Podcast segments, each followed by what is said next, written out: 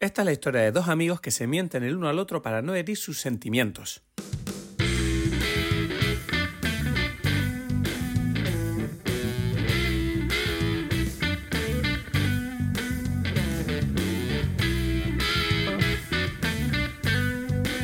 Sí, ya estamos grabando.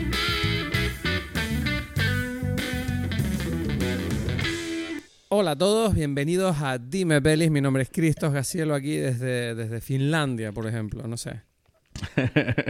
y, me- y me acompaña mi amigo Edgar mi Aponte amigo. desde... Be- Bueno, yo dije Berlín. No sé, no sé si eso suena aburrido. Pero es que tiene que ser verdad Viste, donde tú estás, ¿o no? Es que te di una salida. Yo qué, pero es que llevamos 111 episodios. Pero porque- La gente ya sabe dónde estamos. Pero cuando, cuando... Lo que pasa es que lo interesante es cuando sucede que no estamos en el sitio tal. Que hace- sí, Claro, son como los episodios por- especiales, ¿no? Esto me pasa por gilipollas. Bueno, estoy en Tenerife. Tranquilos, no se, no se preocupen, no se pongan No, nerviosos. exacto, era un chistecito. Chistecito. Tanto. Qué divertido. El chiste. Que, um, Exacto. Es que el nivel de humor, el nivel de humor de Dime Pelis ah, es, es ese, pues ese es el nivel al que hemos llegado. Es una locura. Tú eres el encargado del humor. un- Tú eres el encargado del humor, Sí. Cristo. O sea, que Sí, eso... sí, Yo estoy aquí trayendo cajas de humor así de proveedores Sí. todo el día. Yo traigo O sea, al restaurante. En nuestras, Entonces- en nuestras reuniones de, de- para ver quién qué trae quién, o sea, está clarísimo. O sea, que la minuta siempre dice, Cristo, se le olvidó traer qué? El humor, ¿sabes? A la, a la reunión. No estuvo bien, no funcionó, te serví un chiste, no te lo comiste, Edgar. Eso No, pero, pero, pero, pero hay que tiene, tiene que ser que, que el, el chiste, la risa, es que ese es un problema del podcast, ¿no? Que yo siento que a veces no, no está muy claro, ¿no? Porque no, no escuchamos el- la risa, ¿no? Pero no pasa nada, porque para mí los chistes nunca son, son una apuesta, ¿sabes? Es como, Claro. mira, yo apuesto que esto es una risa.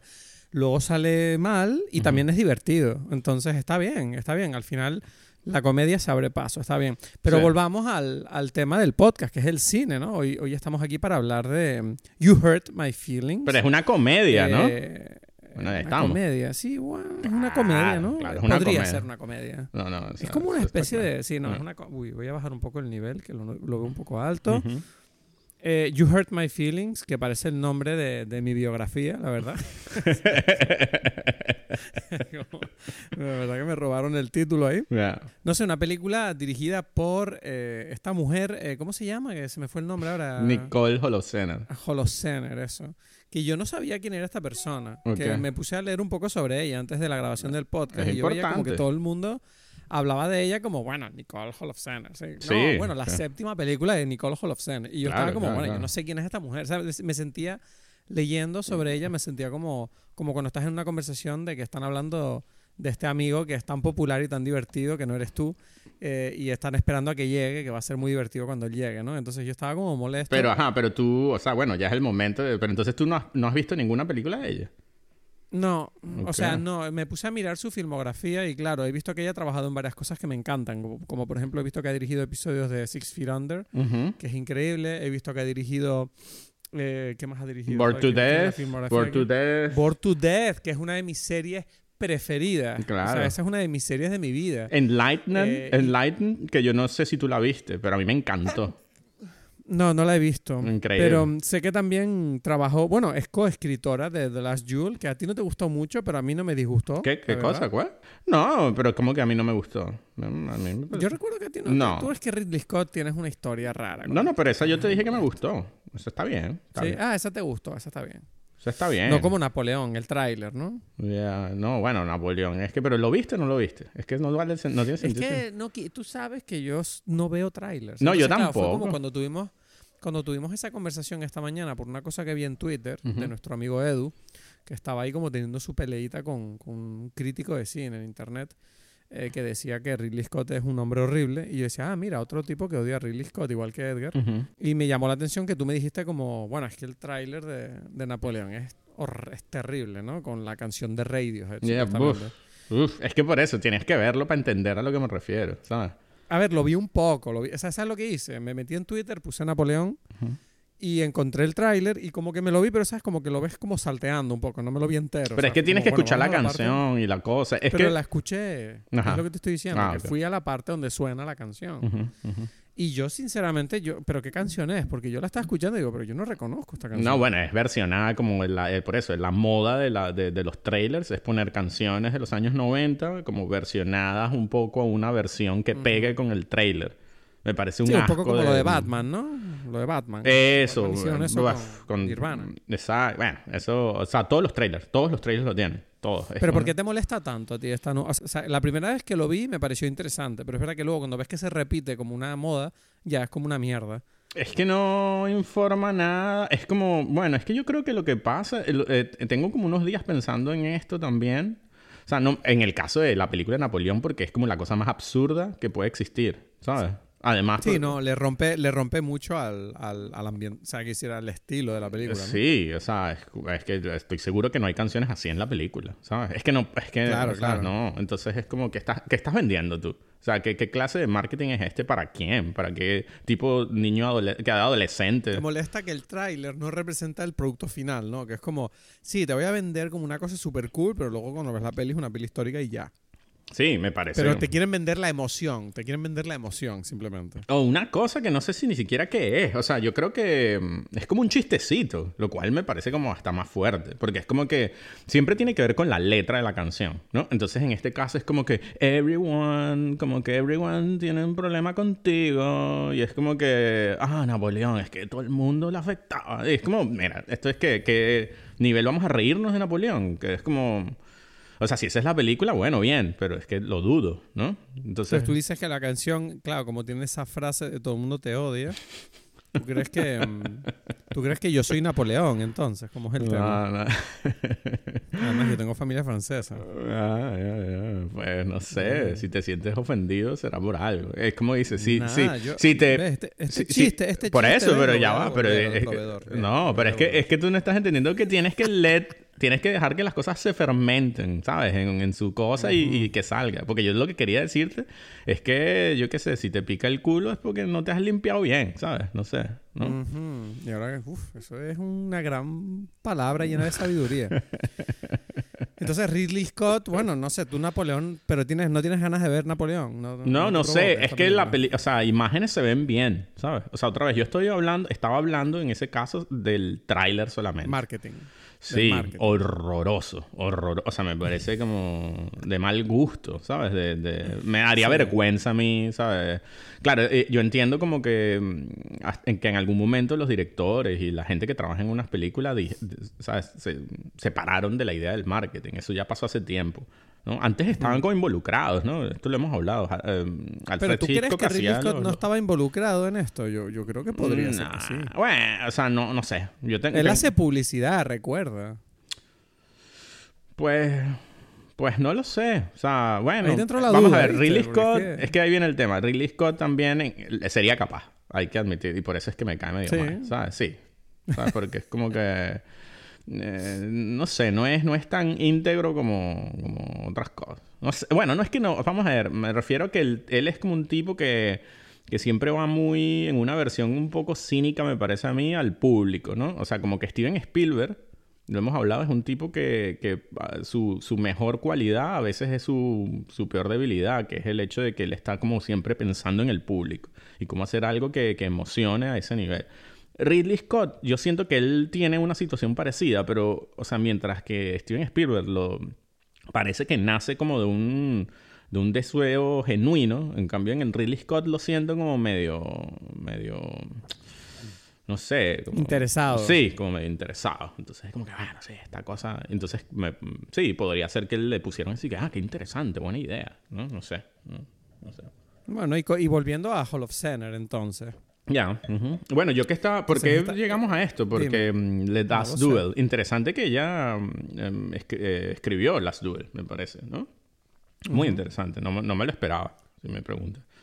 No, ya, y de hecho ella también dirigió Enough Said, que tú me la nombraste, Ujú. que es la, la última película de James Gandolfini, Ujú. ¿no? Antes de que falleciera. Sí. Y yo siempre he tenido ganas de verla, esa película. No Ujú. la he visto. ¿Tú, tú, Sí, ¿tú la has visto? sí, sí, claro, claro, claro. Es buena. Era- iba a ser mi recomendación. Ahora no sé, me la estás, me la estás ahí como arruinando la recomendación de la. de- Bueno, no, no me la estás arruinando. Ya. es- es- Es un día de spoilers hoy, ¿no? O sea, antes de grabar me dijiste la bebida, ahora me dijiste la recomendación. Yo ya no tengo... Para mí este, este episodio va a ser un aburrimiento. Me imagino. o sea, terrible. Sí, es como que para la gente que escuchaba para la recomendación es como que, ah, qué mierda este episodio. Me acaba de encantar esa idea del tipo que dice, no, el, el podcast es una mierda, pero re- recomiendan buenas pelis. Y el tipo así esperando una hora y media, ¿sabes? Además que, es como, que, que escucha abuelo, como... abuelo, sabes que puedes darle para adelante. Y es como, ya, pero es que la recomendación no entra igual. si no- Y además, el además episodio". que escucha todo el episodio sobre una película que nos está encantando, pero si no la recomendamos, es como que él dice como que, ah, esta película de mierda que hablan, no sé para qué. Me estoy- o sea, unas teorías absurdas sacadas de... Pero bueno, entonces volvamos. porque Es que, es que Hall of Center de verdad que nos lleva por las ramas esta mujer. Eh, entonces, nada, es su séptima película y es una película que, bueno, que la protagonista Julia Louis Dreyfus, obviamente, eh, es una de mis, de mis eh, grandes admiradas actrices, ¿no? Que decir, es increíble la carrera de esta mujer, que yo siento que es como la única de Seinfeld que se salvó, Mm. ¿no? O sea, es la única que consiguió No, pero ¿a qué te refieres con a un nivel alto. Ah, No, me refiero que la única que a nivel de notoriedad sigue estando como en el ojo público y, y haciendo como películas mm, que, que- que resuenan un poco, porque quiero decir, todos los demás, incluido Seinfeld, que es como que Seinfeld es tan rico que le da igual, ¿sabes? Él, él está ahí como, "Pff, me da igual, ¿sabes? Yo no necesito trabajar más en mi vida. ujú. Él es él es cómico y hace sus stand-ups y ya, ¿sabes? Mm, mm. Pero, y los otros dos, pues bueno, uno de ellos está como medio cancelado, Ujú. eh, el Kramer y el, y el George, que ahora mismo no me viene el nombre el- a la cabeza. Mm, yo, o Eh, sea, no- no, yo él iba a decir que George te- Constanza, iba a decir yo. George Constanza. claro. Eh, él hace como Uf, teatro fuerte, y ¿no? tal, pero él no, él no está como en la primera plana, ¿no? De, de lo que sería Hollywood. Mm. Entonces me llama la atención como ella se ha mantenido siempre y yo creo que parte de ello es, es su cualidad como actriz. Ella es muy buena actriz, Claro, Louis-Dreyfus. claro, claro, no sé, esta película yo tengo que decir que yo, no- yo es que no conozco bien a Hall of Center, entonces eh, tengo que decir que cuando acabé de ver la película mi sensación fue como qué película más rara. O sea, Mm. yo pensé que esta peli es muy rara para mí. O sea, no es rara en cuanto a los temas que trata ni nada, pero sí siento que en la forma, en la forma que tiene la película, el estilo, el tono de la película me pareció un poco extraño. Y yo no sé si eso forma parte del sello y el estilo de ella. O sea, o sea para, para, para que tú me entiendas, yo, o sea, yo la vi con Paulina y Paulina me dijo al terminar la película como, ah, que esto es una película. Yo pensaba que era una serie de televisión. Y dije, coño, es verdad que parece una puta serie en vez de una película por algún motivo. No sé si son los planos, los actores, los diálogos, no tengo ni idea, pero ah, tú notas ese como esa cosa de, de esta directora. Mm, Pero estamos hablando de la película, no, de la directora ahorita. Bueno, Ah, o sea, bueno, mm, ahora mismo está- este- te estoy preguntando, tú que has visto más de una película de ella, Ajá. si todas las películas son de este, tienen este toque. O Eh, si es claro. esta película. No, no, claro, todas son igual, o sea, o igual. Mm, sí, es el mismo estilo. No sé, a mí me parece muy interesante porque, o sea, que digas como algo raro cuando era algo para mí como especialmente tradicional. Todo lo contrario a raro, ¿no? O sea, todo lo... Es algo que... O sea, y que- me refiero a raro teniendo en cuenta el estilo de cine que se hace ahora, ¿no? Igual es que esto es un estilo de cine que me... O sea, lo, lo que más me recuerda es como Woody Allen, algo así. Sí, sí, o sea, y eso es como un Woody- Allen moderno en cierta forma, o sea, es como una, es como que esta mujer bebe de, de Woody Allen, de Nora Ephron, ¿no? O sea, como comedias románticas en cierta forma, ¿no? O sea, eh, independientes también. O sea, ella, esta también es como hija, o sea, esta mujer del, del cine americano independiente de los 90, ¿no? Siento que, que Mm. o sea, se, mm, tendría como una relación a... Quizás como lo que dicen el mumblecore. ¿Cómo se llama el tipo este? Eh, Ah, eh, los dos hermanos, ¿no? mm, Eh, bueno, los hermanos, no, pero también, o sea, los hermanos... Eh, Duplas. Duplas, pero más, porque los humanos Duplas son bastante jóvenes, o sea, más, mucho más nuevos, o sea, más bien yo me refería Claro, a, tú te refieres a... Joe Swanberg. Bueno, Joe Swanberg también es medio más moderno, todos estos son más modernos, pero son Greta como... Gerwig. Ya, todos estos son más modernos, sí, o sea, pero me refiero como el, el cine americano independiente, el clásico, o sea, me refiero, no el original, ¿no? O sea, me, me refiero al- a ese boom que hubo en los 90, ¿no? Como Sundance, ¿sabes? Eh, toda, toda esa generación Sundance. Vamos a ver, vamos a ponerlo de otra forma. Incluso que hablamos, eh, estamos hablando bastante de Wes Anderson. Wes Anderson, el primero es así, ¿sabes? Ya después, o sea, recibió dinero, yo qué sé. Steven Soderbergh tiene eso. David O. Russell, ¿sabes? Um, en, ya cada uno con unas cosas especiales. Hal Hartley. Hal Hartley es un clásico también en ese sentido. Claro, hay unos como más... eh, con, personalidades como más, más llamativas, ¿no? Hal Hartley Jim Jarmusch son mu- muy llamativos, pero... em, yo tengo la sensación que, claro, esta mujer se fue más hacia una, un camino como entre Nora Ephron y, y Woody Allen, digámoslo así. ¿no? Entonces, n- no me parece especialmente raro, ¿no? Tomando en cuenta esas dos estilos, ¿no? Que lo hacen como, bueno, comedias eh, de, de personajes que piensan, ¿no? Como un poco de, de personajes más o menos intelectuales, ¿no? Tengo ganas de, de ver qué es lo que tú sacas de la peli esta y que me cuentas, porque yo siento que, para empezar, yo no, yo no pensaba que esta película perteneciera para nada al Mumblecore. En realidad no pertenece a eso porque esta gente habla muy bien. O sea, me refiero más bien a que, a Claro. que son, vienen de una misma rama, digamos, ¿no? O- Tiene, o una- tiene un estilo similar por, por el hecho de- del tipo de conflictos de los personajes y el tipo de forma que está grabado, eso es verdad. O sea, y lo que te digo, vienen pero- de esa, de esa, de ese padre común, digamos, ¿no? O Vale, sea, yo creo que es momento a lo mejor de entrar en la película ya y empezar a decir lo que pensamos, porque creo que hay cosas interesantes que comentar aquí. Sí, sí, claro, ¿Te parece? me parece. Bueno, pero ya va, Bueno, digo la bebida, digo la bebida, ¿no? Ah, claro, la bebida. Bueno, yo ya la sé, entonces claro. no me Pero interesa, pero bueno, cuéntala. Pero tú tienes una bebida que dijiste ya, no me acuerdo ahora sí. O sea, yo sé. Sí, yo, bueno, yo, yo tengo una bebida, pero no tiene nada que ver con la película. Tiene que ver, es un, es un refresco de cola eh, con hielo y tiene un, una... O sea, es que no tengo agua en casa, ¿vale? Que coste que no me gustan mucho los refrescos, sé que no son buenos para la salud, pero no tenía agua en casa y pero ayer, el otro día, de, comimos comida china y nos regalaron refrescos. Y entonces esta, esta refresco de cola eh, me lo cogí ahora en la nevera antes del podcast y eh, dije, pero ¿cómo puedo? Yo no quiero beber esta mierda sola. Y vi que tenía una cesta llena de limas y dije, ah, coño, voy a cortarme una rodaja de lima y le voy a echar el resto de la lima exprimida. Coño. O sea, fue como, wow, no sé, o sea, fue como, esto es otra bebida.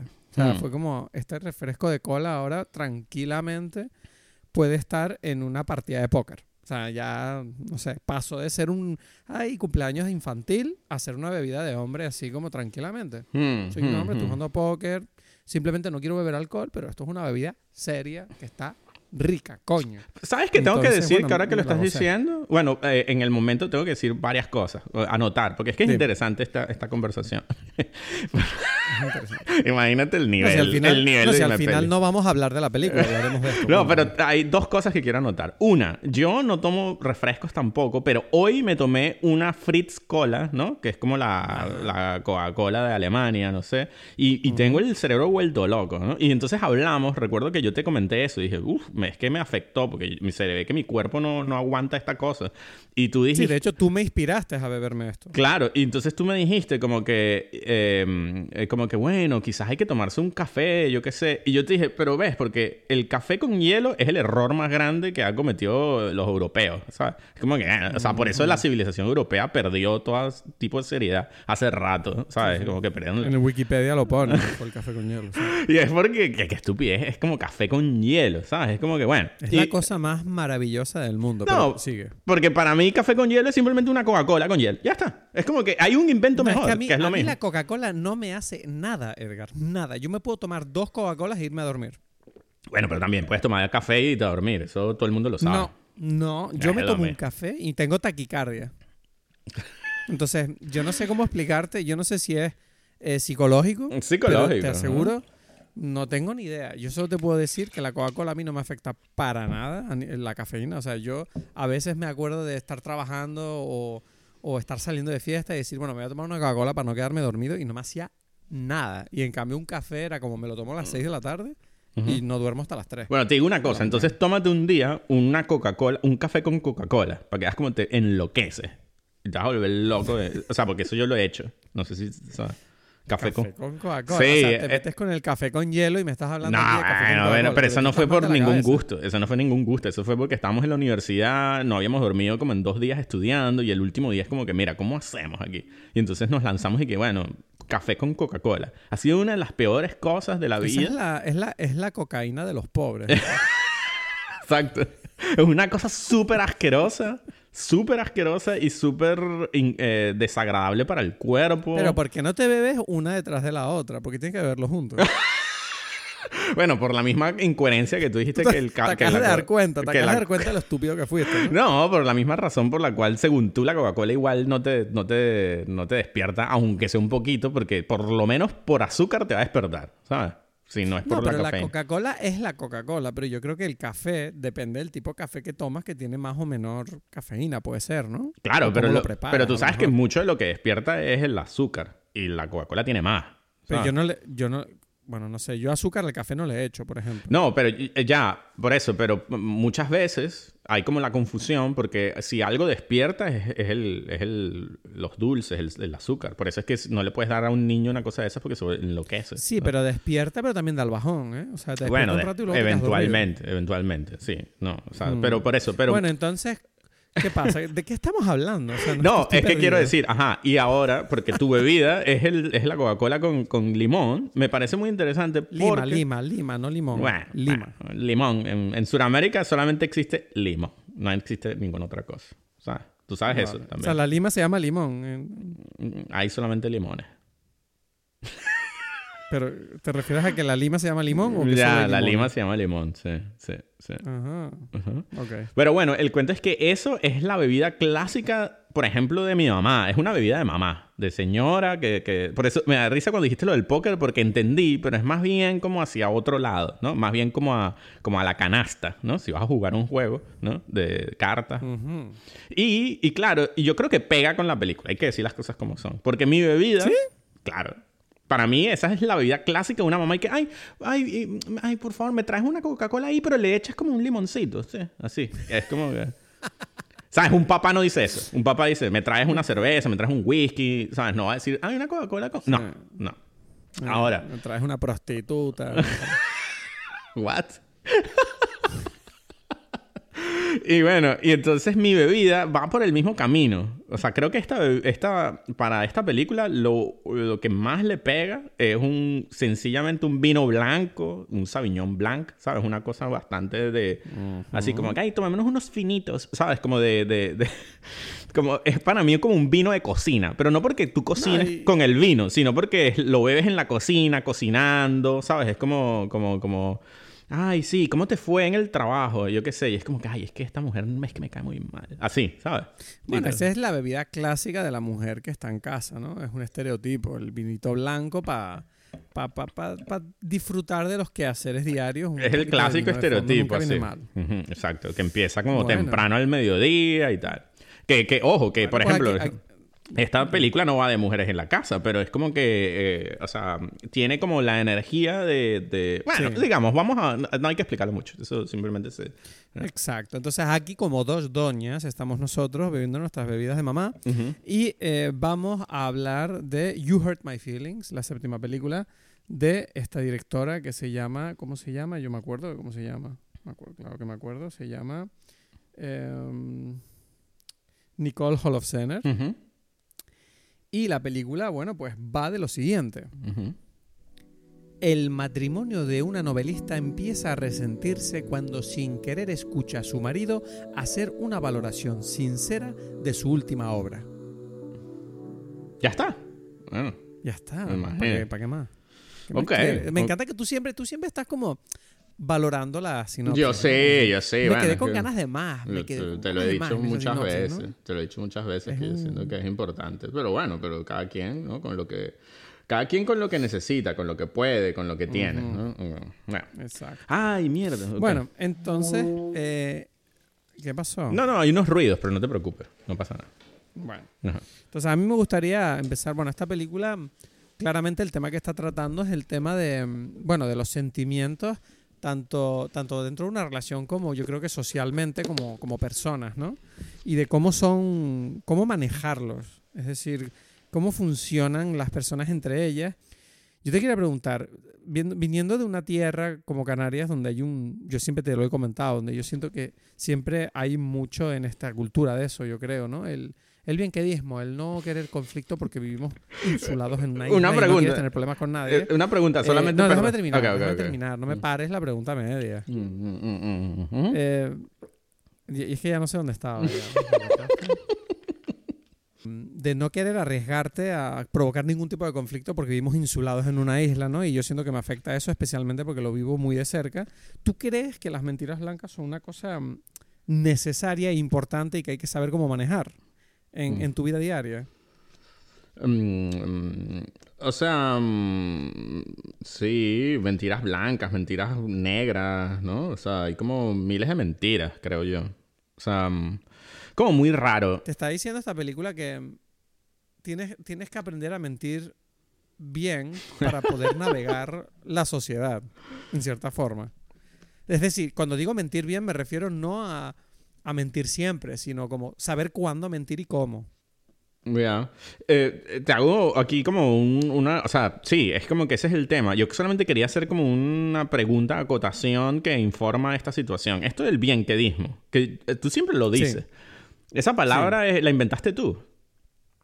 Mm, no, o sea, no. O sea, ¿No? eh, por- o sea, ojalá, o sea, no sé, si lo inventé me sentiría orgulloso. Por eso, no, pero- que La, la he oído, la he oído mucho. No sé, no sé si es una palabra corriente en toda España, pero yo ¿En he- toda la he España? oído mucho. ¿Sí? ¿Desde no sé, nunca, no sé. O sea, es que me parece O muy sea, rara porque yo solamente te la he escuchado en tu boca. Pero, o sea, pero no me extrañaría escucharla en boca de un canario tampoco. En un A lo español, mejor es algo canario, no lo sé. en, en- ya a nivel español ya empiezo a dudar.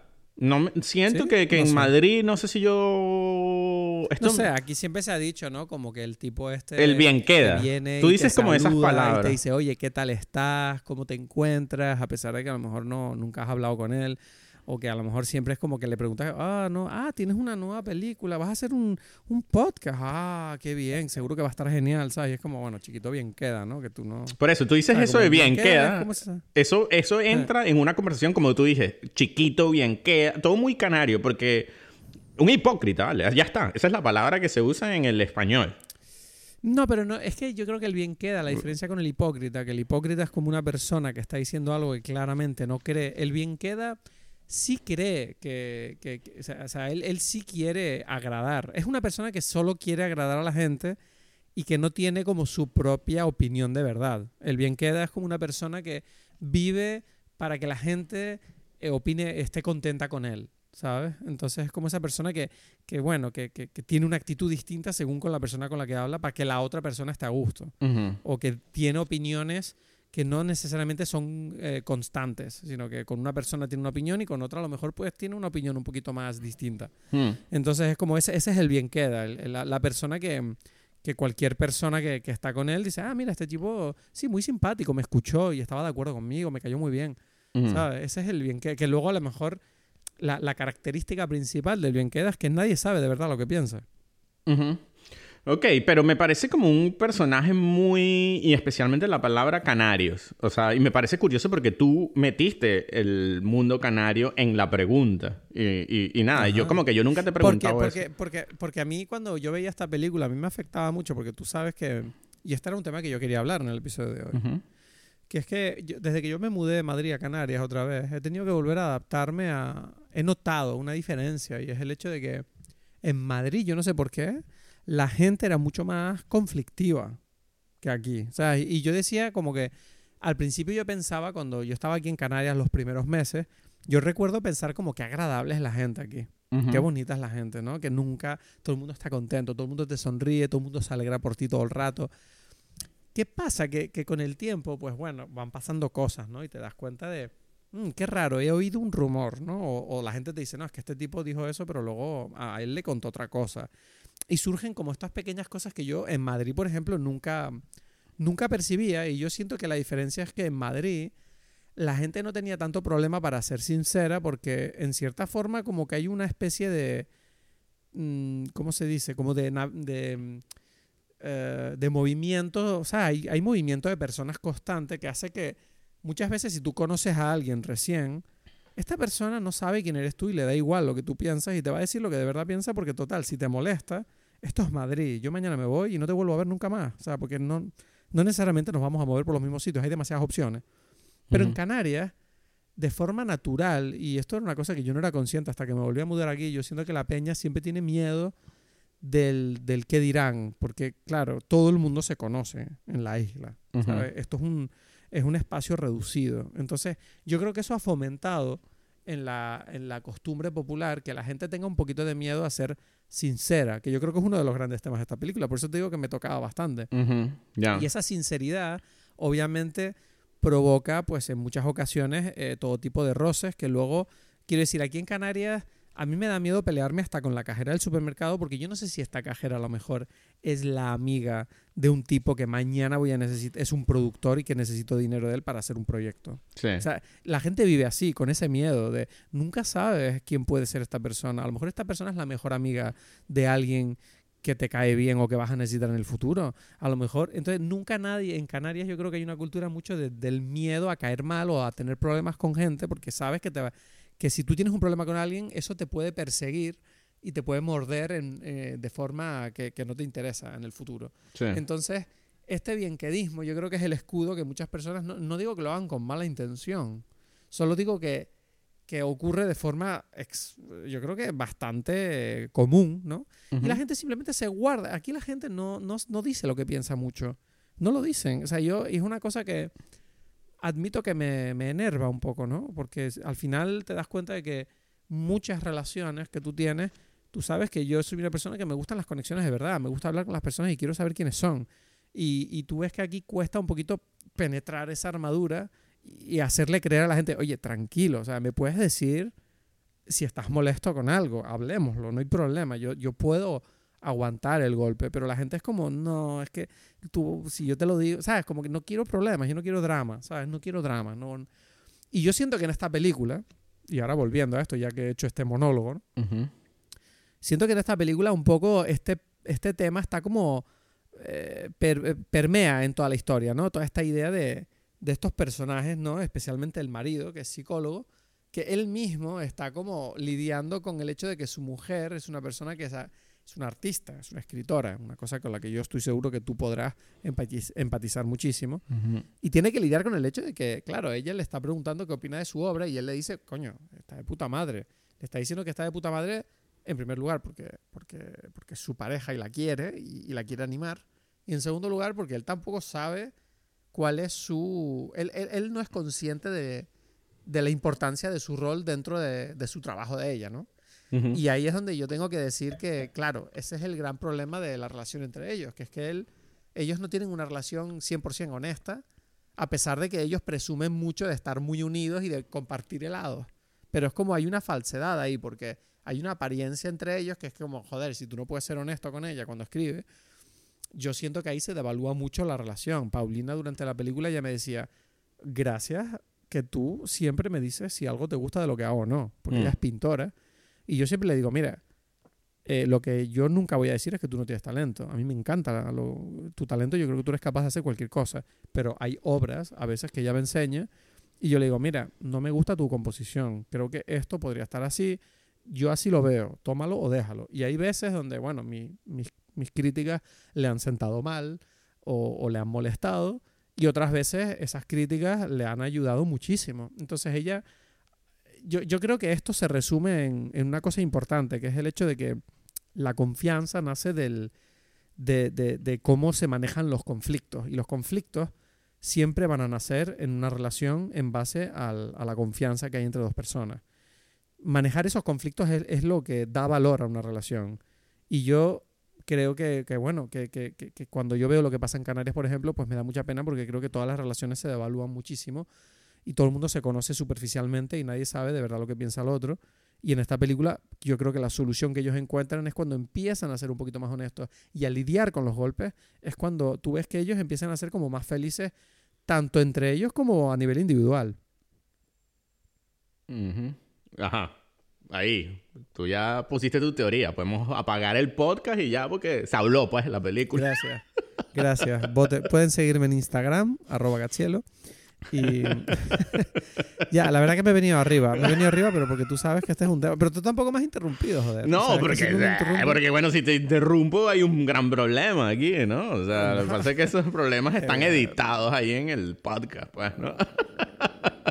Pero no, Lo eh, siento. No, yo me siento culpable cuando hago un monólogo de esto. Porque, porque luego digo, joder, hablé demasiado. ¿no? Y- Pero es como que, no sé, la- la- ¿sabes? Me emociono, me emociono y, y me sale. Ya, ya, ya, no sé, o sea, claro, porque tienes como muchas opiniones al respecto, ¿no? Entonces eso, en Eh. cierta forma, habla bien de la película, siento yo, porque es como que, imagínate una película que te inspira a decir todas estas cosas, ¿no? O sea, me parece Sí. como interesante. Em, Para ver, a mí, yo lo- no lo veo tan, tan sencillo. Eso es lo, que, lo único que diría, pero porque... Porque yo veo como que el componente de, o sea, como que, mm, de como que una sinceridad absoluta no es necesariamente eh, mejor. No, pero yo no dije una sinceridad absoluta. Solo claro, dije pero, pero aplicarla en los momentos adecuados, pues. claro, pero por ejemplo, ahí viene como un componente importante de, de- de- de esta conversación que, bueno, tú mencionaste con Paulina, mencionaste, y es el tema de la película también, que es como, ok, ¿cuánto sabe este tipo sobre literatura? ¿No? O sea, y Claro. bueno, tú quizás sabes de composición, pero si yo no supiera y me viene aquí Paulina, yo le voy a decir, ¿sabes? Como que dijera que me encanta, ¿sabes? No sé, a mí me gusta. Que probablemente sea verdad, además, ¿no? Pero es una verdad que no necesariamente es mejor. Claro. Entonces, claro, es verdad que en mi, opi- en mi opinión de lo suyo es verdad que puede ser más, más, puede tener más valor porque yo estudié arte, a pesar de que no es mi profesión ni mi, gran- ni mi número uno pasión, pero es verdad Ujú. que lo estudié en la carrera, entonces fue como, algo sabes, fue pues, como ¿no? claro, entiendo, entiendo que en la película el psicólogo a lo mejor de verdad que no tiene ni idea de, de lo que es O escribir. sea, un como que él no sabe, eh, o sea, creo que hasta cierto punto él no está muy claro cuánto sabe él, ¿no? O sea, de- me ref- es como que él dirá, bueno, a mí no me gusta, pero ¿qué importa, no? Porque yo no soy un, o sea, no soy la persona adecuada para esto. Me parece más importante como que mantener como la, el apoyo, ¿no? Y, y- y claro, ahí hay como una especie de duda en cuanto a qué es, qué es más importante en la balanza, ¿no? De, de- de una relación. Eh, el apoyo o como una sinceridad que, que a su vez, o sea, es que es como, mm, puede ser una trampa, ¿no? A una, o sea, porque es como que eso, como que despierta estos sentimientos, en el caso de, de- de ella, de, de inseguridad, soy quizás una mala, eh, ¿cómo es? Escritora, y bueno, no sé, además, como dices tú, en confianza, es como que, bueno, ¿en qué puedo confiar? Si, si esto es una, o sea, es como que hasta dónde llegan las mentiras, ¿no? Y es como, bueno, depende, ¿no? O sea, yo entiendo que, y, y es como que el juego de la película es toda esta... Pero ese- eso es lo interesante de la película, ¿no? Eh, Como que. Holofcener se, se, se- en vez de centrarse en el conflicto, Ujú. es como que la película de repente pasa directamente a centrarse en lo que es el proceso de, de curar esa, esa, esa confianza, eh, que, que, que, la- que centrarse en, en lo mucho que duele que te hagan eso. Claro, claro. Es que a mí me parece que me gusta mucho, algo que para decir de la película que me parece muy interesante y en general es del estilo de, de esta mujer, es que, mm, que no es un drama, ¿sabes? Otra, o sea, Exacto. no es, o sea, es Sí, más... en ningún momento, en ningún momento estás preocupado por los personajes. Ya, sí, esta gente se va a divorciar porque esta mujer, no, es como que, bueno, son los problemas de la vida, pues. Es como que, "Uf, Mm. no me gustó esto que me dijiste, ¿sabes? Ya está, ¿no? O sea, como que, Sí. que cualquiera se puede sentir identificado con eso. Un momento que es una molestia, pero tú no, no, no dudas de que... De Es que como, esta- un, es como un Banshees of Inisherin, pero en el Upper West Side y con menos stakes. ¿no? O sea, la gente no se está cortando la mano y cosas así, ¿no? O sea, como que... Exacto. Es como más suave, más tranquilo. ¿sabes? Simplemente ella va a llorar a casa de su hermana un rato y ya. Ese es el dedo. Pero a mí me parece muy interesante que esta, esta pareja, y es lo que yo digo, y por eso quizás yo, mm, como que en, en tu, en, tu, en tu monólogo, digamos, tú dijiste como algo así, como que el problema de esta pareja, y yo digo, bueno, problema hasta suena como muy grande, porque esta pareja está muy bien. ¿Sabes? Eh, o sea, no... Porque, o sea, incluso como que las lo que se supone que es mentira, ¿no? O sea, como dices tú, como el, el juego no es, no es mentira. Es que ese es el tema. Es que es como que ese es como parte de, la, de lo interesante de la película. Es que tú sientes que es mentira, pero en realidad no. ¿No? Es como... Pero es que a mí hay una cosa que la... Que Perdona, ¿que vas a terminar algo? Mm, mm, o sea, no, no. no, quiero que parezca que no te estoy escuchando. O sea, que... Porque no, tú me estás no, diciendo... Eso, eso. Que, no, no, que- lo que tú... Ujú. Dime. es que no me acuerdo ya de, de, de, de todo. No, lo que acabas de decir me recuerda a la cosa que a mí me, me tenía como medio... No, no molesto, pero sí que me tenía confuso en la película. Que es el hecho de que, bueno, o sea, estamos de acuerdo, porque esto no sé si la película lo está diciendo, pero tengo la sensación de el, el, el marido es un mal psicólogo, ¿no? Bueno, él lo dice. Eso me parece muy claro, interesante. él, no, él dice, él dice, no sé, no, igual soy un mal psicólogo, Exacto. pero es como que él lo es, es malo, porque si tú como psicólogo no sabes cómo tienes que comportarte o lidiar con el conflicto que estás teniendo con tu mujer, que claramente a él se le ve totalmente como medio perdido, que es como, uff, ni siquiera es que él tenga como un plan, ¿sabes? Uf, pero, ok, en Eh. eso no estoy de acuerdo, pero para nada.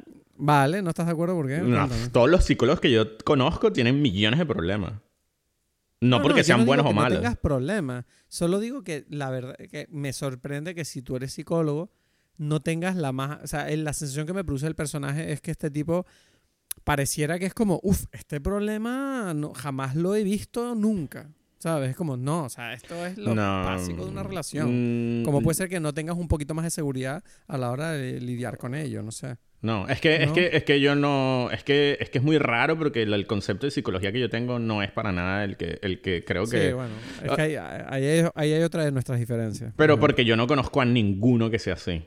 Y no creo que tenga que ver con, con bondad o eso, porque es como que es como que si fuesen eh, eh, eh, fuera de la ¿Yo dije humanidad. No, de, de, el bondad no es la palabra, de, de ser bueno. O sea, de ser buen psicólogo. Es que esa no es la palabra en realidad. O sea, me- es como un, una... Como que se me cruzaron los cables, ¿no? Como que yo quería no sé, yo solo me como- refería a que tengo la impresión de que, claro, es que tú estás viendo la película y dices, coño, pero es que este tipo no sabe lidiar con personas. O sea, este tipo está completamente improvisando de una manera. Y claro, y es psicólogo. Entonces digo, bueno, es un psicólogo de mierda, ¿no? O sea- y te das cuenta de que solo le empieza a ir bien cuando empieza a decir lo que piensa. Que es como, bueno, igual tenías que haber empezado a hacerlo desde que te graduaste, no sé. Sí, o sea, para mí son dos cosas distintas. El, el- la cosa de ser psicólogo, o sea, de su capacidad como psicólogo y de su, y de su relación con, con su pareja. Porque es lo que yo digo, está bien. O sea, el- el- ellos no tienen especialmente muchos problemas, ¿no? O sea, son una pareja muy sólida. Es más, o sea, cuando el, cuando el hijo... A mí me parece muy interesante porque me, me gusta mucho esa idea de, de no exagerar el conflicto, sino como que me parece como una... No es una, necesariamente una genialidad, pero es una cosa muy, muy bien lograda esto de, de vamos a ir... Vamos a ir a ser muy específicos con el problema. No vamos a ser necesariamente muy... eh, no es un tema de profundidad, sino un tema de, de lograr, o sea, como que uno es mejor, es casi que científico, ¿no? Uno puede entender mejor un problema determinado si, si solamente estás viendo ese problema específico sin darle mucha vuelta, sin decir, bueno, resulta que es que esta, esta pareja tiene muchos problemas porque se dicen mentiras todo el tiempo, etcétera, etcétera. No, todo está como muy es muy específico y así, precisamente esa especificidad hace que tú entiendas mucho mejor ese problema específico. Y, y me refiero a que yo siento que él, eh, sí está claro que él, mm, como psicólogo, mm, eso está como medio no tan bien explorado, ¿no? Pero está como, sí, mencionado de que, ok, tiene problemas él como psicólogo, lo dice, ¿no? Pero Sí. como con, la, con su pareja no necesariamente. ¿No? O sea, por- a mí me gusta mucho, perdón, o sea, que era lo, para redondearlo, esta idea, es, es la conversación que dice el hijo. O sea, ese es como que el, el gran momento de la película, es esta conversación entre ellos tres, ¿no? Cuando el hijo, el hijo se separó de, la, de su novia y, y cuenta un poco como que por qué y, y se empieza como a quejar de, de- de que sus padres siempre le dijeron que todo estaba bien, ¿no? Precisamente, como que tú eres muy bueno en todo y no sé qué. Y él como que... Pero es que es un hijo único, ¿no? Es como lo típico. Exacto, exacto. Y de entonces que como... lo quieren mucho. Y es como gracioso porque él dice, uff, pero no me prepararon para el mundo porque resulta que yo pensaba que era muy bueno y en realidad hay cosas en las que no lo soy, ¿no? O sea, que no, no me enteré. Ya, bueno, yo eso lo entiendo totalmente porque esa es mi vida también. Por eso digo, a mí me parece genial que ese personaje está allí y decía, uff, es que esto, esto es Cristo aquí diciendo muchas cosas. Pero, pero lo interesante es que él dice eh, allí algo que me gusta mucho, que es que él dice, es que por otro lado yo me sentí siempre como muy como una o sea, como no parte de la familia, algo así, como de una forma un poco exacta, o sea, él no dice eso, dice uh, like a sí, como que ellos están muy unidos y es como que como que él sentía como, pero yo no soy vuestra primera prioridad, ustedes no. quieren más de lo que me quieren a mí. exacto, exacto, exacto. Y pensaba yo, yo recuerdo que cuando yo vi esto y que, ah, mira, qué bien, porque es lo que precisamente hablamos en algún episodio con lo de si tú escogerías salvar a tu pareja o a salvar a tu a tu hijo. A tu hijo. Que eso es parte de mi, de mi stand-up ahora. Claro, claro. Y que yo dije precisamente que, bueno, salvar al, al hijo, ¿no? Y tú dijiste, no, y tal. Y, entonces es como curioso porque, porque, porque está muy bien ahí para mí expresado esa, esa cosa en, en esta idea del niño. Y es como que, bueno, tú aprendes a vivir, porque es que yo tengo como, o sea, en la película lo, lo, lo está muy claro de que no es necesariamente un problema, es como que, bueno, pros y contras de esta situación pros y contras de que, de que como pareja funcionemos tan bien. Bueno, de que el hijo va a tener como esta sensación, pero bueno, arréglatela, búscate tú a tu pareja, ¿no? O sea, en cierta forma ayuda también, ¿no? O sea, me parece muy interesante. Tengo que decir una cosa de la película que no, que no me gustó tampoco. Eh, que me pareció que, que, quiero decir, que parece como un intento fallido. La escena del atraco me pareció como una cosa fallida ahí, ¿sabes? A nivel de tono porque se supone como que estamos hablando de, una historia de gente que se quiere mucho y está viviendo un atraco y lo quieren hacer cómico, pero a la vez lo quieren mostrar como algo heavy que le pasó a la mujer y el marido está preocupado. No sé, yo siento que ahí como espectador yo no estaba como muy metido en la movida, como que sentía como que, hmm, que está, esto es preocupante, esto es un chiste. Pero era como medio, era como ese que yo siento que se quedó como a medias de las dos cosas y no no funcionó eso. Ese mm. catalizador de conflicto. No, no me gustó mm. mucho cómo estaba hecha la escena. Mm, ya, no, yo no lo veo así, no lo sé, no lo veo así porque, porque yo, o sea, yo creo que la escena no va por el peligro de, la situación, sino por la reacción de ella. Y, y, y, de, y de cómo ella interactúa y la interacción se, preocupa por él. con el hijo. Entonces, como que el hijo a su vez siente como que, uff, mira a mi mamá. ¿Sabes? No sé, es como que. Como que ellos dos se entienden de una forma distinta en ese momento, ¿no? Como que, ah, mira, no, es que mi mamá sí me quiere, ¿no? O sea, como que. Yo siento que eso es más importante que el tema del miedo, o sea, porque, porque la película al final no es que el drama, o sea, creo que me, me gusta mucho, o sea, volvemos al punto de, que esta película no, no, no, exagera los dramas, ¿no? Es como que al final un atraco, claro, versión película es súper eh, cinemático, versión realidad es, no sé, ¿sabes? Lo que pasa es que uno se emociona, ¿no? Entonces...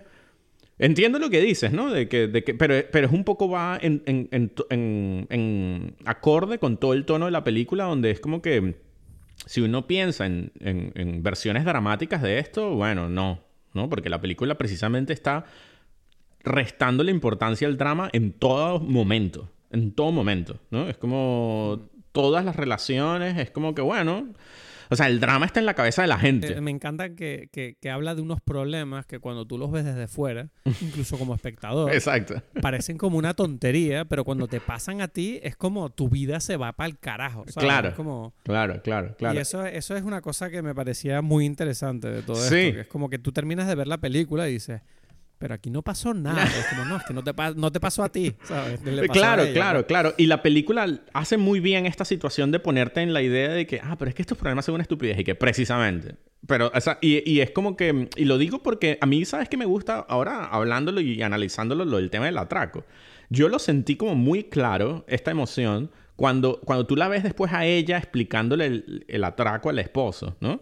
Porque hmm. eso sí es 100% real. Que tú sabes que el esposo está ahí como que, uy, qué fuerte, pero tampoco tan fuerte. O sea, como que la persona que no lo vivió, una vez que pasó la situación, o sea, si tú llegas a mí y tú me cuentas que, que estabas en un, en un atraco, o sea, tú me dices, uff, es que entraron a la cosa, yo que sé a dónde, no sé, al, al, que sea, a un sitio en Tenerife, y estaban robando, y yo estuve allí, me lancé al piso, y yo siento como la emoción, pero yo ya sé que no pasó nada, ¿no? no sé. Y- Claro, y, claro. entonces como que yo ya estoy como que, bueno, bueno, interesante, ¿no? Pero tampoco es un... o sea, Sí, como que, es que, claro, es que yo es lo que te iba a decir, que tampoco, si alguien te cuenta algo así, uno no sabe muy bien, o sea, que te va- no te vas a echar al piso a llorar como si tuvieras, ¿sabes? No. Entonces, claro, es como, tú sabes que la historia acabó bien, entonces ahora simplemente dices, ok, pues bueno, cuéntame, ¿tú estás bien ahora? Cuéntame cómo estás ahora, ¿estás bien? ¿Puedo hacer Exacto, algo? Ya, exa- ¿sabes? No- exacto, No te exacto. vuelves loco, ¿no? Es como, es curioso eso.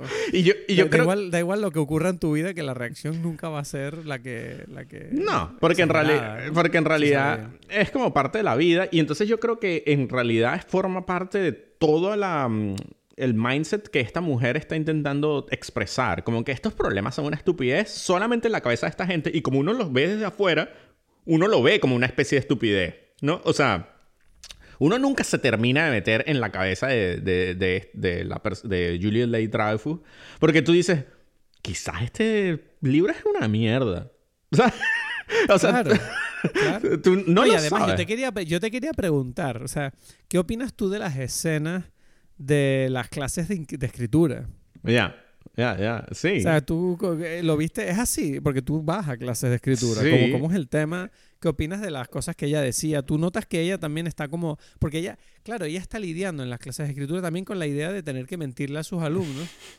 Cuando, cuando dice, no, no pasa nada que no hayas leído mi libro, ¿sabes? No pasa nada. ¿sabes? Como que es raro que estés en mi clase si no sabes quién soy, ¿sabes? Como que la tipa está molesta. Y también muy al mismo bueno tiempo eso. cuando ella y cuando ella está leyendo, escuchando lo que los tipos dicen, como Que escrito esto y lo está leyendo, y ella dice, uff, eso, uff, me he quedado sorprendidísima con este texto, ¿no? Pero yo no sé si de verdad ella siente eso. No, que está en realidad, exacto, en realidad no, porque todavía no es nada. Entonces tú no te puedes emocionar Claro. con una cosa que en realidad, esa- yo no- o sea, yo creo que tú has, has tenido esa experiencia de que, claro, no te puedes emocionar como si fuese el producto final de algo que es una mera idea.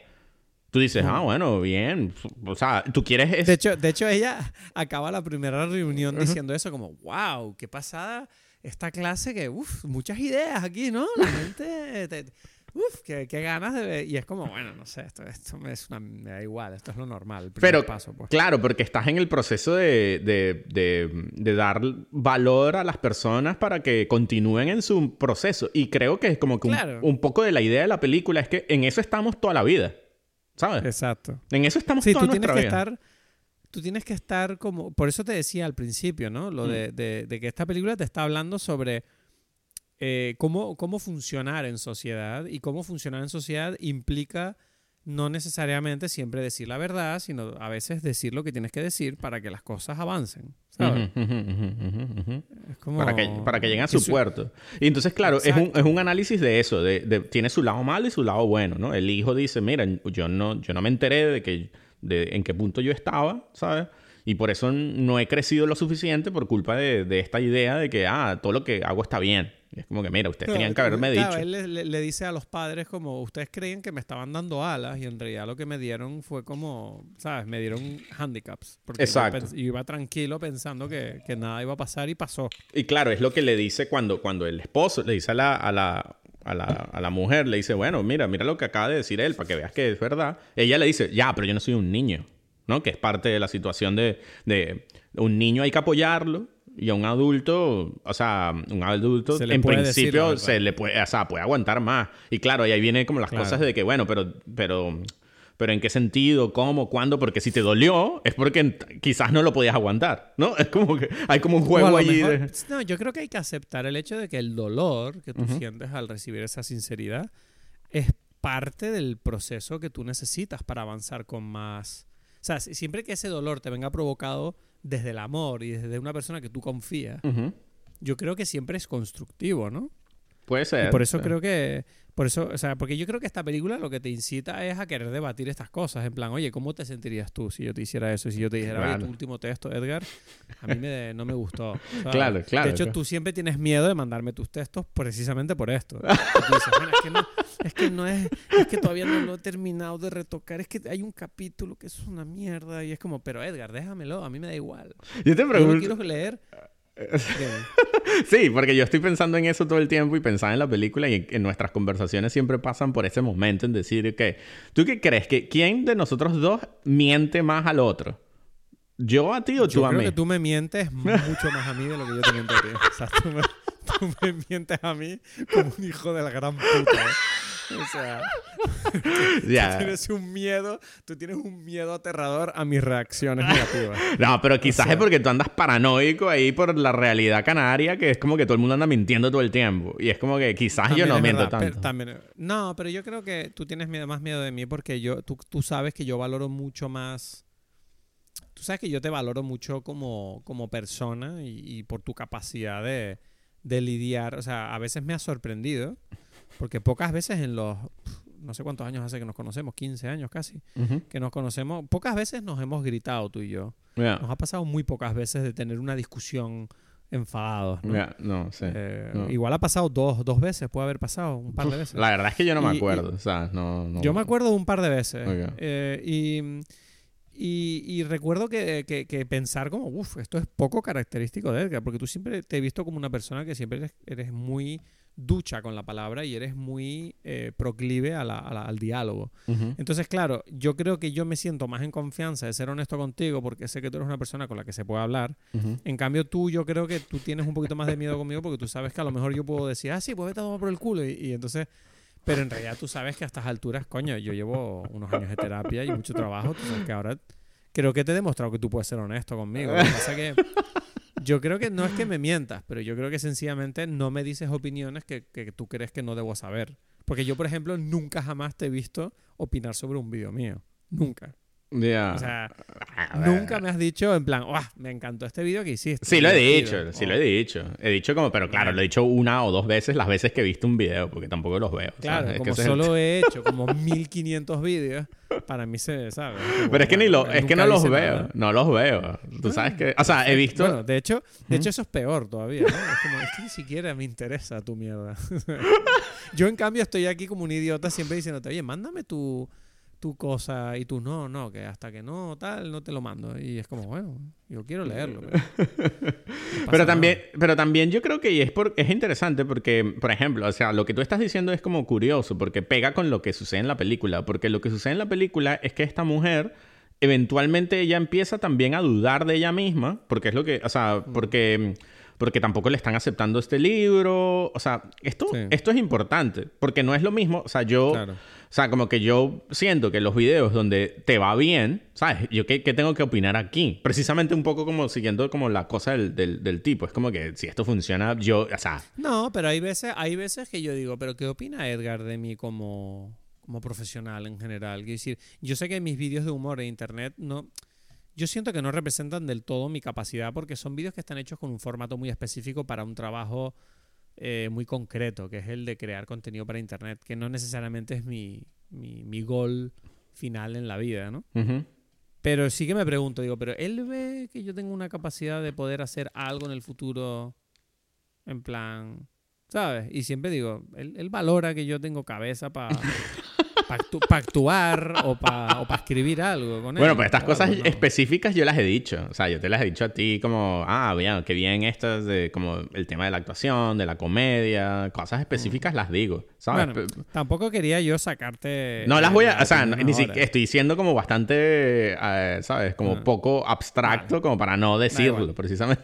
Pero, pero lo digo porque, porque, porque es curioso, porque, eh, o sea, como dice, es y volvemos como que a este ciclo de la película que al final termina siendo mucho más interesante. O sea, tengo que decir que, que a mí hablándolo contigo me está gustando más la película, ¿no? Porque... mm, Sí, porque- a mí también, pero eso, suele- eso es una cosa habitual, yo creo. que nos Es que es importante, ¿no? El tema de, o sea, yo siento que, y esto lo hemos hablado muchas veces, la capacidad de, de poder entender eh, forma parte muchas veces de una conversación porque una conversación nos mete en, en- en la capacidad de pensar, mientras que, No, y o sea, claro, te obliga a, a analizar lo que viste, ¿no? claro, No, y además, en cierta forma, yo creo que la película la aprecias por el hecho de, coño, me diste este regalo que es esta conversación. Entonces, como que de repente la peli te gusta más, ¿sabes? Sí, pero claro, pero también eres capaz de ver porque uno si ve una película y no lo piensa, o sea, claro, uno, uno se imagina que uno va a pensarlo por, por, por uno mismo, ¿no? Como decir, Hmm. Eh, bueno, yo vi la película, ahora voy a pasar no sé cuántas horas de mi día pensando en esta película para ver qué tan bien, buena o mala es. Y es como, no, ¿sabes? Solamente un crítico o yo qué sé. Pero al hablarlo con otra persona, sea la persona que sea, es que no tiene que ser un experto ni nada, es como que tú fuiste con, y ese es el tema, con tu pareja, ¿no? Y hablas de eso, o fuiste con tu papá, o fuiste con tu mamá. Y entonces vas a poder entender cosas. Sí, claro, tienes que, eh, tienes que tener como que el, oído como abierto, tienes que querer escuchar, ¿no? Y entonces, y ser como sincero con, con lo que uno siente y con lo que ve. Y me parece que allí aparecen cosas, ¿no? Y, personas como esto, que es lo que dice, no sé, quizás no forman parte del, del, de, la, de la fama mundial, ¿no? Nicole Hall of Center, pero es una directora importante. O sea, ella, otra vez, como que ella tiene como esta serie de películas que todas han sido con Catherine Keener, que es como, o sea, en un momento era su musa, ¿no? Friends with Money, a mí me encantó, Walking and Talking, Please Give, son películas de con Catherine Keener y yo siento que ahora está pasando a la nueva fase que es Julia, eh, Dreyfus, ¿no? Y que, y que me, me, hace sentir un poco así como, como, ah, como estos directores con estas parejas de directores y actores, ¿no? Curiosamente, precisamente. ¿Cómo se sentirá? Yo creo que el, título, yo creo que referenciará cómo se siente ahora Catherine Keener, ¿no? Viendo que ha sido sustituida.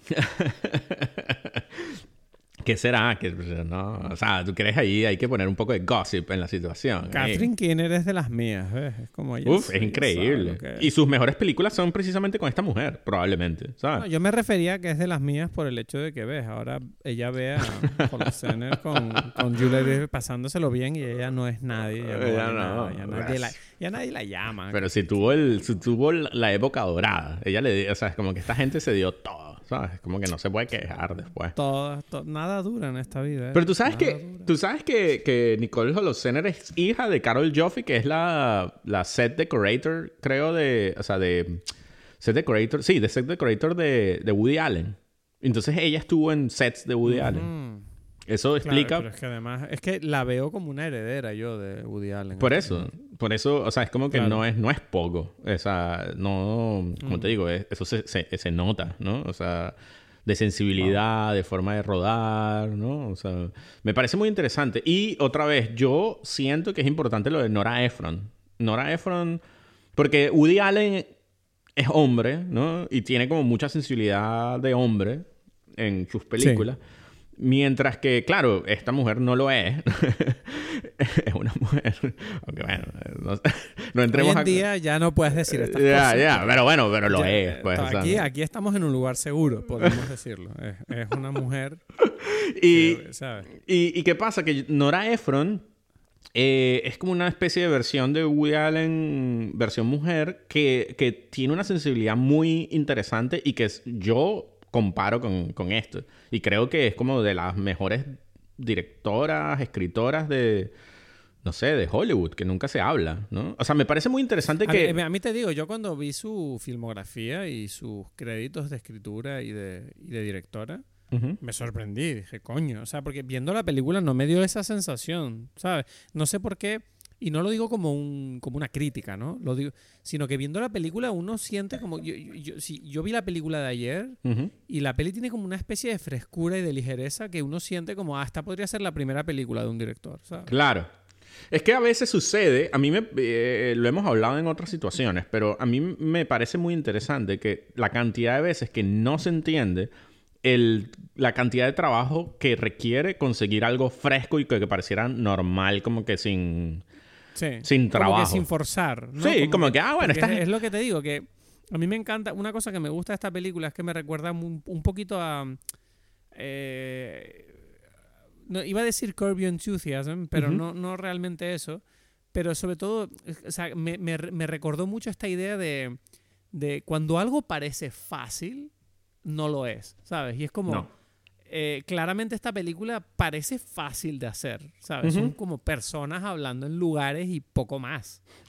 Pero está, está tan bien hecha que, claro, que eso te demuestra que está bien hecha, porque si, si no estuviera bien hecha, tú enseguida no te gustaría. Y esta película fluye muy bien. Entonces es como dices, ah, coño, esto está bien escrito, está bien grabado y bien editado. Exacto. Y, y los actores los, todos geniales, me parece a mí. Los actores están geniales. Julia Louis Dreyfus. Pero además son, son, son interpretaciones además que ni siquiera son demasiado... Son como... Son interpretaciones que pasan como medio desapercibidas. Eso. creo que eso es casi como que es casi como, como, como, un, como un valor añadido, ¿no? Claro. El hecho de que nadie esté destacando especialmente. Es como un rollo muy plano, muy grupal, que todo, ¿sabes? Que no, sé, que, me- que, me gusta. que eso, porque tú sientes, tú dices que como que esta gente no está ni actuando. ¿Sabes? Es como que, Exacto, que- sí, y es eso- eso, es como que es muy complicado. Volvemos como al mumblecore ahí. un Una naturalidad, o sea, me, me gusta mucho Julia Louis Dreyfus, bueno, pero eso es como que ya como redundar. Me gusta mucho Tobias Menzies, me parece genial en este, o sea, porque él siempre tiene como una cara como un poco como como que, que tiene como demasiada mm, eh, como, eh, es como muy carismática la cara. Me refiero, o sea, como que llama mucho la atención, ¿no? Esa Yo, tenía dudas con él. Yo tenía dudas. Yo tengo apuntado aquí como Tobias Menzies, mm, buen casting. Porque yo decía como que... Pero yo creo que el problema no es el actor, es el personaje. Porque el personaje como que me, me daba como medio... Yo no, no sabía hasta qué punto funcionaba el personaje para lo que quería contar la historia, ¿sabes? Como que yo sentía que el personaje a lo mejor tenía que ser un poquito más vivo, ¿no? Pero, luego volvemos a lo que decimos, ¿no? Que precisamente es ese punto, como que no. O sea, todo No. está como No, tranquilo. además porque- No hay, una no hay un histrionismo en todo este drama. Porque precisamente te informa el hecho de que él no. O sea, que él no sea necesariamente bueno, por ejemplo, en su profesión, te hace sentir como que, que él sabe, o sea, él sabe sus fallas. Entonces, el hecho de que él no le diga necesariamente que, de que, la, de que no le gusta la novela, no significa porque él esté por encima. O sea, te, te pone muy claro que no es que este tipo es un lector que sabe mucho de libros y como que se lo está ocultando, sino como que este tipo sabe lo que sabe y que no necesariamente es mucho. ¿Sabes? Claro. No, entonces es como que, bueno, él está consciente de eso. Y por eso te digo, yo siento que su cara te hace como pensar que es un tipo que sabe más. Y por eso me, me parece que su actuación es genial. Porque, porque tú terminas entendiendo y que, ah, este es un tipo, bueno, con buen corazón y poco más. O sea, digamos, ¿no? Más o menos exagerándolo, ¿no? Como que, bueno. Sí. Y, y entonces como que al entender eso, que no es fácil, ¿no? O sea, digo, transmitir como una cosa, dije, uff, este tipo es que, esta no es la energía que él me transmite en, en, yo qué sé, en Game of Thrones, en, en Outlander, para nada, o en... Es que tú no has visto Outlander, pero sí, o sea... No he visto eh, Outlander, no. Uf, o he sea, visto bueno. Highlander. Highlander. No, no, pero en The no. Crown, The Crown, ¿no? O sea, es como que... Ah, en The Crown, es verdad, no me acordaba de él. Sí, Sí, sí, sí, sí, sí. Y, y me gusta mucho, me- de verdad. Y, y- y entonces, claro, por otro lado, sí pienso, y a pesar de todo, me, me parece como que me gusta mucho porque conecta con esta Jenny Berlin, que es la mamá, es la hija de Elaine May, ¿no? Que, que es la directora, lo hemos hablado, de Mike and Nicky, que yo creo que ya pronto se viene esa película, te lo digo, ¿sabes? La tengo aquí en casa, esta película, y no la he visto todavía. Uf, bueno, bueno, esa, esa la vamos a hablar. Es una, una de las mejores directoras, actrices, comediantes, y está allí, ¿no? Que, bueno, es Vale. en miles de películas. Eh, O sea, como que se nota como la, la tradición que está envuelta en esta película y creo que es curioso que estamos tan acostumbrados a, a otra cosa que de repente se siente como si esta película fuese como tan, no sé, como tan fuera de lo normal. Y es como, no, o sea, lo que pasa es que estamos tan...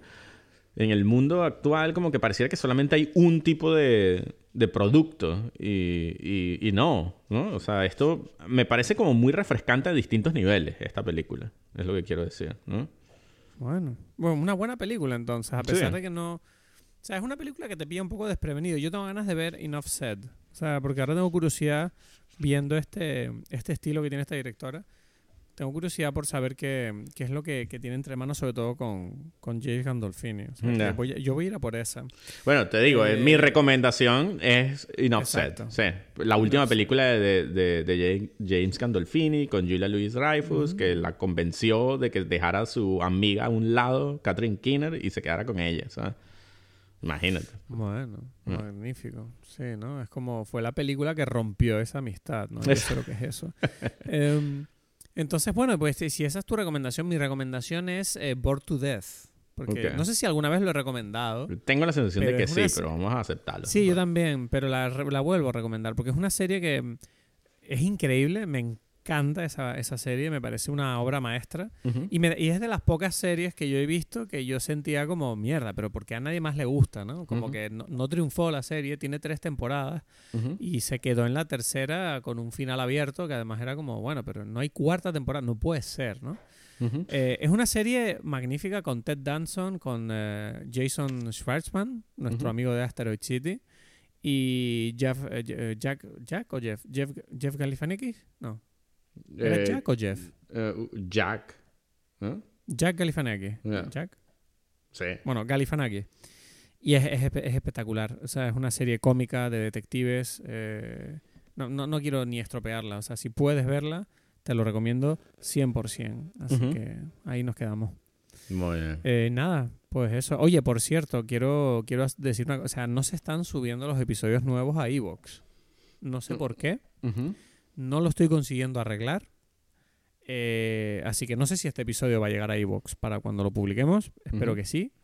Pero en Evox no, no, no quieren nuestros nuevos episodios. Son unos hijos de, de puta.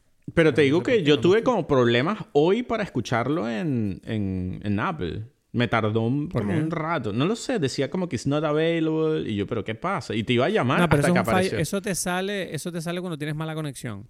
Ah, ok, ok. Bueno, entonces fue. Eso siempre, siempre, siempre sale cuando tienes mala conexión. No, no está disponible. Ok. No, no te dicen. Pero nada, que no estamos en Evox. O sea que, bueno, no estamos, sí estamos. Hasta el episodio 108 están todos ahí, pero los nuevos no sé por qué no se están subiendo. Así que, Ok. nada, deseennos suerte. Espero que para cuando escuches esto se haya solucionado. Si no se ha solucionado, pues yo qué sé, pues malditos, malditos Evox. Os, os odiamos.